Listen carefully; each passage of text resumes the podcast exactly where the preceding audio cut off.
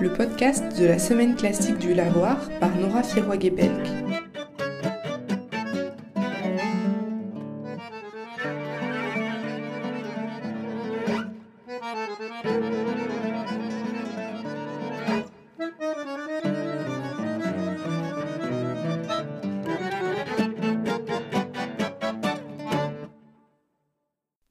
Marion Chiron et Julia Macarez sont respectivement accordéonistes et altistes. Dans le hall du lavoir moderne parisien, on a parlé de leur rapport à leur instrument, de ce que c'était que se dire artiste, et du fait qu'on a tous de la musique en nous. Quel euh, rapport vous avez à votre instrument justement? Euh, Alors moi j'aime très très fort mon alto.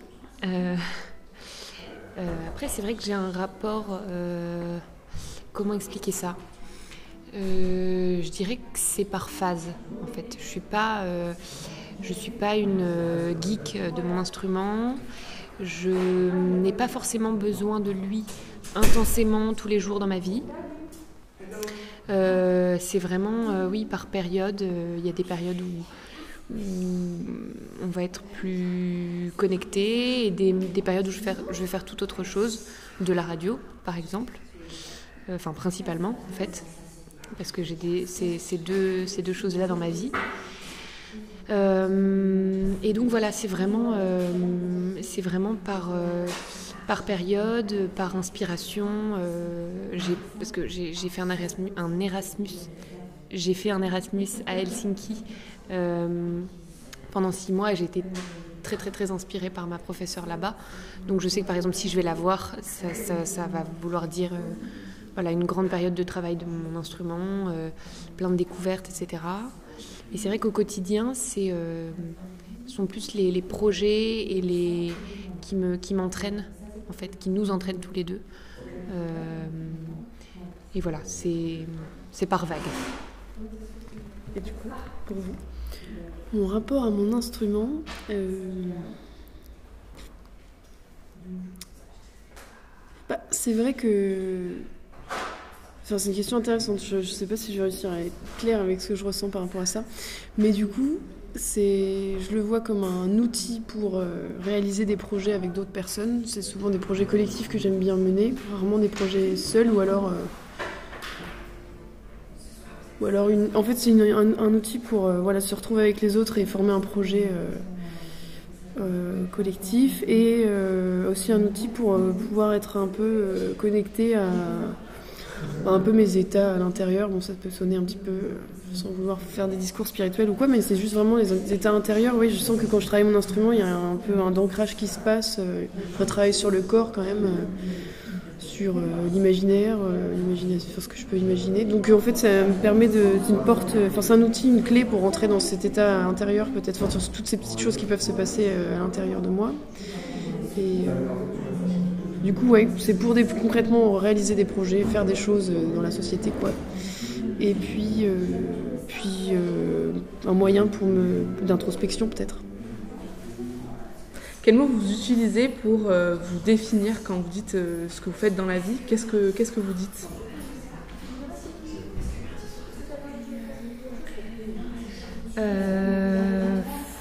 Moi, j'ai beaucoup de mal à dire que je suis une artiste ou Pourtant, quel artiste?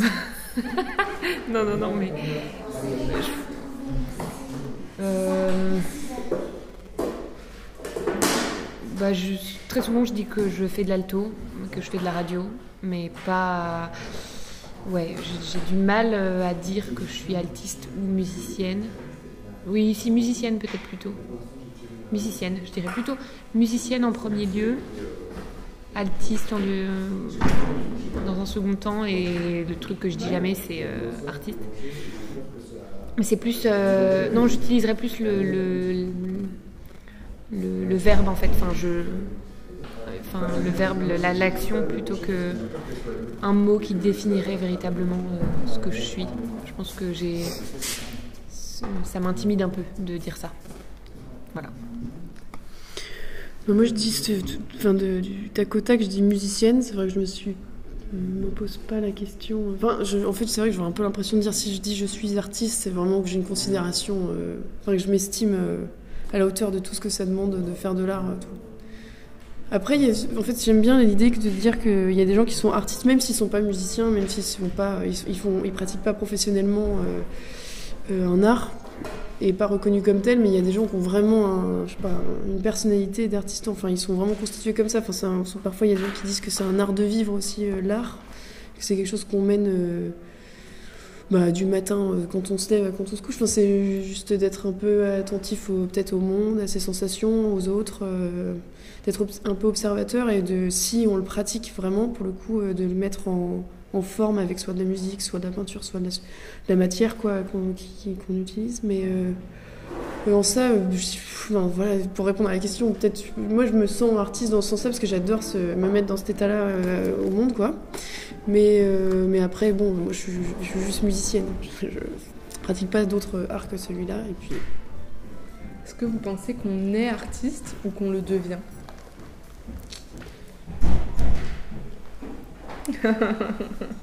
euh, ouais, vrai Très compliqué, ça demande beaucoup de réflexion. Enfin, oui, ça demande beaucoup de réflexion. Je sais pas. euh,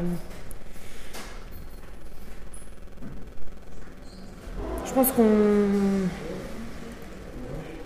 on est forcément avec une euh, sensibilité, une façon d'être au monde, de percevoir les choses euh, de façon plus ou moins intense, euh, etc. Il y a forcément ça. Je, di- je dirais pas qu'on, je dirais plutôt qu'on devient artiste et, pas qu'on est artiste dans la mesure où c'est quelque chose qu'on construit à partir de ouais d'une façon d'être au monde qui doit être là euh, forcément enfin c'est oui c'est une sensibilité euh, une manière de voir certaines choses euh, plus que d'autres ou des choses derrière euh, d'autres choses enfin mais hum, ouais j'aurais plutôt tendance à dire qu'on le devient mais que mais qu'on C'est quelque chose qu'on développe. oui, qu'on développe à partir d'une. Ouais, d'une. euh, Ouais, d'une d'une manière d'être sensible. Je j'ai j'ai pas les mots euh, très précis et très justes là, mais euh, Ok. Moi, je suis d'accord avec, euh, avec Julien. J'ai pas grand chose à rajouter, je crois. Comment est-ce que euh, votre rencontre musicale s'est s'est faite? Euh, je ne sais, je ne sais, non, je, je ne sais plus. non, Je n'ai pas de souvenir. Notre rencontre musicale, parce qu'on s'est rencontrés avec Julien, on s'est croisés pour être précise en Finlande. Et donc, euh, on n'avait pas nos instruments sur nous, peut-être dans le dos, mais euh, bon, euh, si, j'avais mon instrument, enfin, j'allais le ranger dans, le, dans, un, dans un placard quand j'ai croisé Julien, mais on n'a pas joué à ce moment-là. On s'est à peine trop parlé. Mais euh, on- euh, avait envie de jouer une pièce pour son prix de fin d'études au CNSM de Paris, Conservatoire de Paris. Et pour cette fin d'études, elle avait envie de, de- de proposer donc, cette pièce qui est normalement pour alto et orchestre, de la proposer avec accordéon. Euh, C'était une super idée, je trouve, euh, qu'elle a eue. Et du coup, euh, bah, on s'est contacté comme ça. Et on- Parce que c'est d'ailleurs, on avait en commun une amie qui nous est très chère à toutes les deux, Michel Pierre, qui est l'organisatrice du festival de Semaine Classique de la Voix. Et du coup, c'est un peu pour ça aussi qu'on est rentré en contact, parce que Julia avait certainement demandé mon euh, conseil à Michel et peut-être. Je- oui, enfin, j'avais surtout entendu beaucoup parler de Marion. Et je sais pas, je sentais que c'était la bonne personne et donc euh, ça n'a pas loupé. Euh, et voilà. Donc c'est très, c'est récent finalement. Ça fait pas très longtemps joue Oui. ensemble, ça fait même pas six mois, je pense. Mm, c'est ça. Ou si peut-être six mois. Si, ça fait six mois. Depuis juin, en fait. ouais, depuis un petit peu avant quand même. Oui, Marion, parce qu'on a travaillé- préparé. on a préparé festival. Voilà.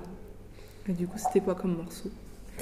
C'était la suite donc pour alto et orchestre de Ralph euh, Vaughan Williams, euh, qu'on a transformé en duo de musique de chambre, donc pour euh, alto et accordéon.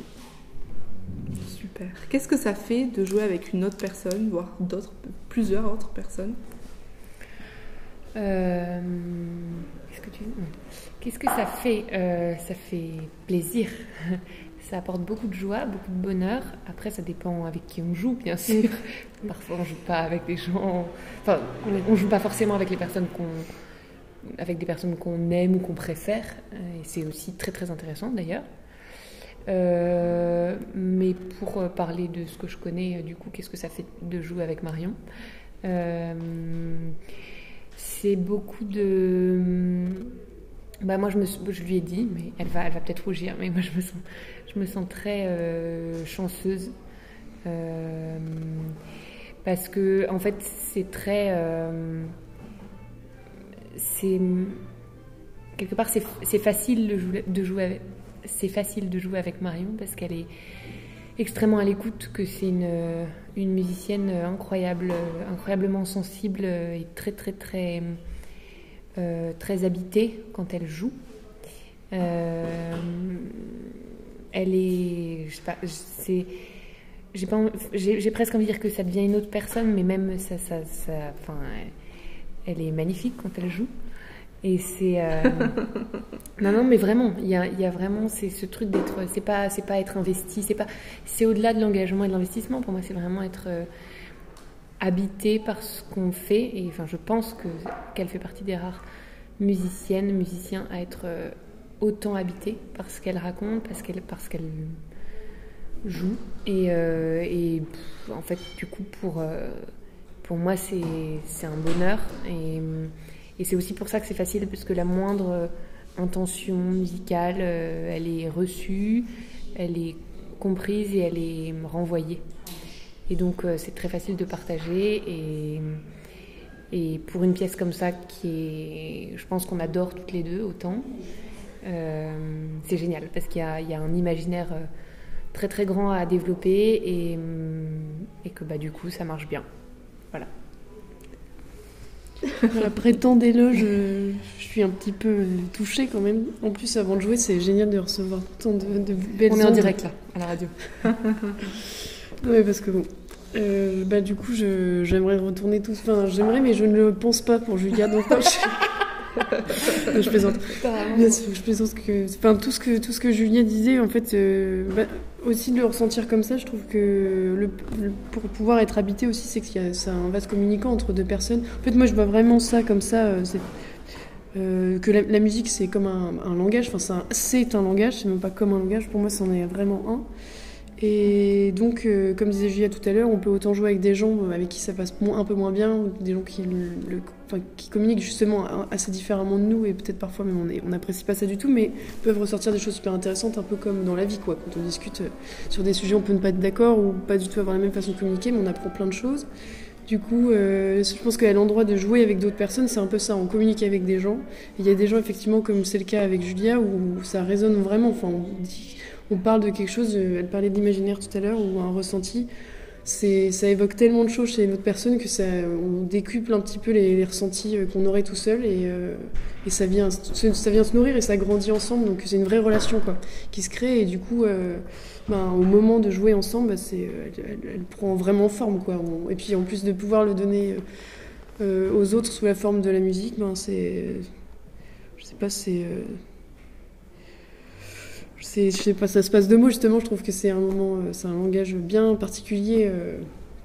On parlait du rapport à l'instrument tout à l'heure et du coup, si on a ce rapport-là et qu'on fait un travail un peu sur l'intériorité de chacun et que tout d'un coup on se met à communiquer là-dessus à deux, enfin il y a vraiment une relation vraiment euh, intime qui se crée et on le donne à, voir dans un moment où il y a des belles lumières, il y a une, belle, il y a une vraie écoute par les gens, c'est c'est précieux quoi. Donc, Est-ce que vous avez un morceau que, qui a marqué un moment, euh, je vais me répéter, mais un moment marquant dans votre vie, euh, ou plusieurs C'est chaud. Alors, oui, moi j'en ai un tout de suite qui me vient. C'est quand j'ai fait un tour de vélo euh, en début d'année, en septembre, bref, sur la Flow Vélo, je le recommande à tous. c'est un, un, itinéraire en Charente. Et donc euh, à vélo, euh, juste avant d'y aller, j'avais pris un accordina, c'est un petit euh, clavier d'accordéon dans lequel on souffle et c'est un peu ça fonctionne comme un harmonica en fait. Et donc du coup, j'avais appris quelques thèmes de jazz. Il y en a un qui s'appelle Sandou et que j'avais adoré. Du coup, ça a marqué cette période juste. et c'était c'était la fin de l'été, avant que toute l'activité reprenne, tout ça. Bon, Sandou. Mais de qui, je sais plus, mais c'est une version de. Mais je vais pas me souvenir. Comment il s'appelle? C'est bon, bref, trompettiste et saxophoniste. euh, Max Roach, il est à la batterie, bref, je vais pas. si ça me revient, je le dis.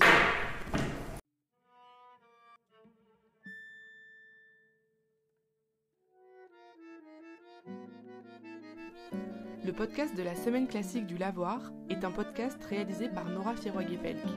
Merci à Michel Pierre, la directrice artistique du festival, pour la confiance accordée sur ce projet.